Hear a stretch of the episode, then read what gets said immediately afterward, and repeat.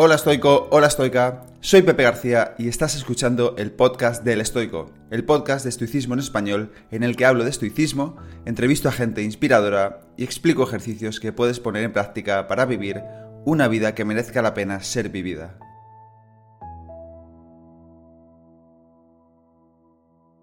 Te quiero dar la bienvenida al episodio número 54 del podcast del Estoico, episodio algo diferente al resto en el que voy a hablar de algunas estrategias que nos recomiendan los estoicos para vivir una vida mejor. Crisipo de Solos III de la escuela estoica dijo que, al igual que la medicina sirve para curar el cuerpo, la filosofía sirve para curar el alma. Precisamente para curar el alma y vivir una vida más feliz, los estoicos desarrollaron una serie de estrategias. Hoy voy a hablar en este episodio de 5 de esas estrategias, pero hay muchísimas más y las puedes encontrar todas y aprender a practicarlas también en mi podcast de Patreon. En Patreon tengo un podcast privado con más de 250 episodios donde hablo de estrategias estoicas que puedes poner en práctica en la vida cotidiana, en el trabajo, con la familia, con tus amigos, con tus hijos, para crear hábitos nuevos o dejar otros viejos, o para gestionar mejor las emociones.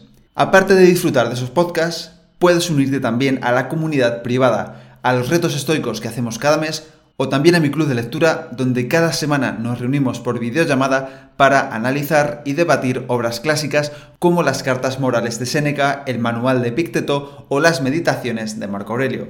Si quieres aprender de verdad qué es el estoicismo, profundizar en sus ideas y no quedarte solo en lo superficial y aprender a ponerlo en práctica, únete a mi Patreon Puedes hacerlo en patreon.com barra el o puedes preguntarme en cualquiera de mis redes sociales que son arroba el. Te dejo el enlace a mi Patreon en las notas del episodio. Y ahora un mensaje rápido del patrocinador del podcast, Paleobull. Paleobull es la alternativa más saludable que existe en el mercado frente a la cantidad de snacks altamente procesados que hay. ¿Cómo lo hacen? Se han centrado en fabricar barritas y otros suplementos con ingredientes 100% reales y saludables. Estas semanas vengo probando su producto Focus para mejorar mi atención y concentración y también el Oniros para dormir mejor y regular mis ritmos circadianos y os puedo decir que son una auténtica pasada. Estoy notando muchísimo sus beneficios y junto al reto estoico que hemos hecho en la comunidad de Patreon de establecer sistemas para conseguir nuestros objetivos, siento que estoy más descansado y más concentrado que nunca antes. En consecuencia, estoy siendo capaz de sacar adelante mucho más trabajo y también de mayor calidad. Si haces un pedido en paleobull.com e introduces el código el estoico, todo junto, tal y como lo escuchas, el nombre de este podcast, el estoico, te llevarás un 10% de descuento en tu compra en Paleobull y a mí me ayudas a mantener vivo y poder seguir publicando nuevos episodios de este podcast. De todas formas, te dejo todo esto en los enlaces del episodio y ahora vamos a dar respuesta a la pregunta que me planteó la semana pasada la oyente Eugenia Rascón. Hola Pepe, mi pregunta sobre el estoicismo es cómo sería aplicar la virtud estoica de actuar con justicia en nuestros días. Si el planteamiento es más objetivo y lo que se busca es actuar conforme a lo que está establecido en la sociedad de manera colectiva, o si por el contrario el enfoque es más bien subjetivo y a lo que se refiere esta virtud es a actuar en cada caso concreto teniendo en cuenta lo que para uno mismo es correcto, independientemente de lo que impere en la sociedad o en la justicia de ese momento. Muchas gracias Eugenia por tu pregunta, es muy buena y reconozco que he tenido que investigar un buen rato para ser capaz de darte una respuesta lo más completa posible. La virtud de la justicia viene de la palabra griega dikaiosune, que también se traduce como moralidad. Es una de las cuatro virtudes estoicas y se puede interpretar como virtud social o moral, en el sentido de ser justos y buenos con los demás porque son nuestros conciudadanos. Los estoicos creían en el cosmopolitismo, es decir, todos somos ciudadanos del mundo y pensaban que todos estamos unidos los unos a los otros, concepto que se conoce como simpatheia. Ya decía Marco Aurelio que lo que no es bueno para la colmena no es bueno para la abeja. Es decir, lo que no es bueno para la sociedad en general, tampoco lo es para nosotros como individuos aislados. Eso significa que debemos pensar en los demás antes de actuar, es decir, pensar si nuestras acciones están afectando o pueden afectar a otras personas. La justicia estoica sería algo así como la sabiduría moral aplicada a nuestras acciones, particularmente en relación con otras personas como individuos o con la sociedad en general. No es la misma idea de nuestra palabra moderna justicia, que relacionamos con algo que está de acuerdo con las leyes. La justicia estoica se centra en lo que es moral en nuestras acciones y relaciones con los demás, en si les estamos teniendo en cuenta, si actuamos altruista o egoístamente, si estamos siendo buenos y justos con ellos. Su opuesto, el vicio, ocurre cuando somos injustos o hacemos daño moral a otra persona cuando actuamos pensando solo en lo que a nosotros nos beneficia y no pensamos en cómo esa acción puede afectar a los demás. Si hacemos algo que nos beneficia a costa de fastidiar a otra persona, no estaríamos actuando con justicia para los estoicos. Por tanto, la justicia no es algo que esté establecido en la sociedad como colectivo. Que todo el mundo haga algo no significa que esté bien o que sea justo. Que nadie haga algo no significa que sea injusto o que sea malo. El principio que debemos seguir, por tanto, para actuar con justicia es pensar si esta es la mejor acción que podemos llevar a cabo y cómo podría afectar a los demás. Podemos encontrar numerosas alusiones a la justicia, especialmente en las meditaciones de Marco Aurelio, y yo me quedo con la siguiente. La justicia es necesaria en tus propios actos. Los pensamientos y las acciones deben limitarse al bien común en la convicción de que esta tarea es acorde con tu naturaleza. Gracias de nuevo Eugenia por tu pregunta. Espero que mi respuesta te haya ayudado a entender mejor la virtud estoica de la justicia. Y ahora sí, vamos a comenzar el episodio de hoy. 5 estrategias para vivir como un estoico. Los filósofos estoicos desarrollaron estrategias para vivir una vida mejor, una vida más feliz. Esto no significa que fuera una vida fácil. Ya lo decía el propio Marco Aurelio, el arte de vivir se asemeja más a la lucha que a la danza. Los estoicos eran personas como nosotros y por eso sus escritos siguen siendo tan actuales como lo eran hace 2000 años. También tenían deseos, miedos, ambiciones y por supuesto querían ser mejores personas y vivir una vida feliz. Hoy podemos utilizar esas ideas, esos principios y esas estrategias que ellos desarrollaron y aplicarlas a nuestra propia vida del siglo XXI. Tenemos que trabajar duro en ellas, no es un camino sencillo, pero el precio de no hacerlo es vivir una vida sin sentido, sin rumbo alguno. Y recordemos lo que dijo Séneca, para aquel que no sabe a qué puerto se dirige, ningún viento le es favorable.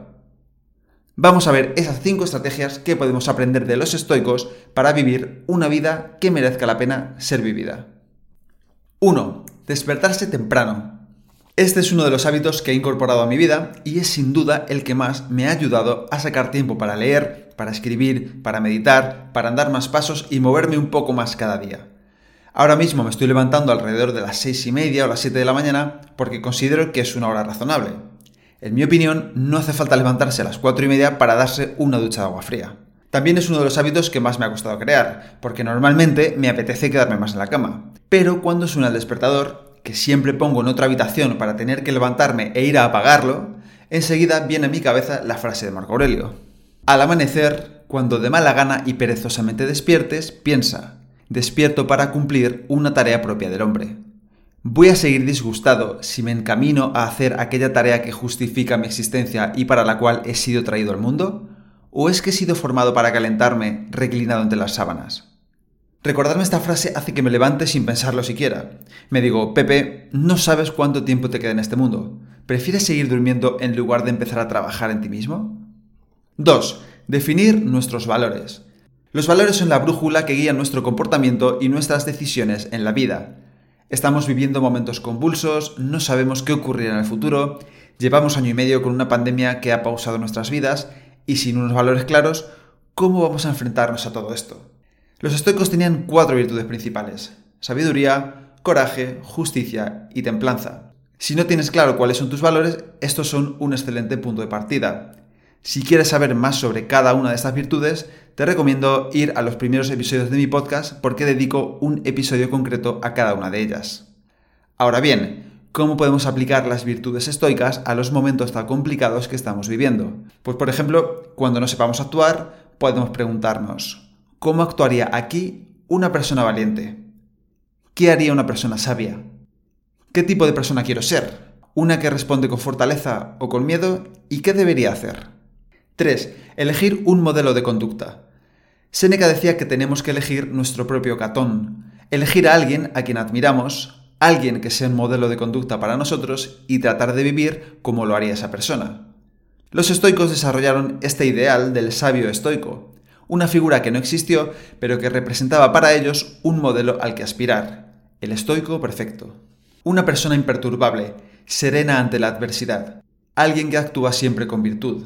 Y ellos mismos trataban de que sus acciones fueran lo más parecidas posible a las que haría este sabio estoico en cada situación.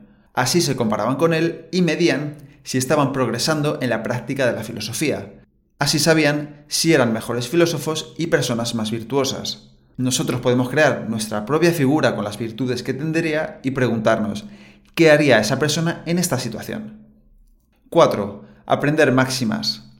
Para afrontar con entereza las adversidades diarias y recordarse cómo tenían que actuar, los estoicos recurrían a la práctica de memorizar aforismos, máximas o reglas vitales que repetían mentalmente o en voz alta hasta aprendérselas de memoria.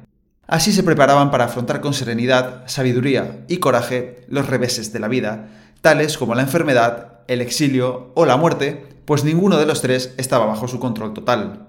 Epicteto decía a sus estudiantes, cada día y cada noche Ten a mano pensamientos como estos, escríbelos, léelos en voz alta, habla contigo mismo y con los demás sobre ellos.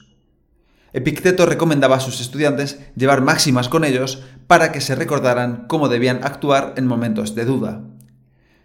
Nosotros podemos elegir nuestras propias frases en función de lo que queramos mejorar en nuestras circunstancias actuales, decirlas en voz alta, repetirlas y así las recordaremos cuando más las necesitemos.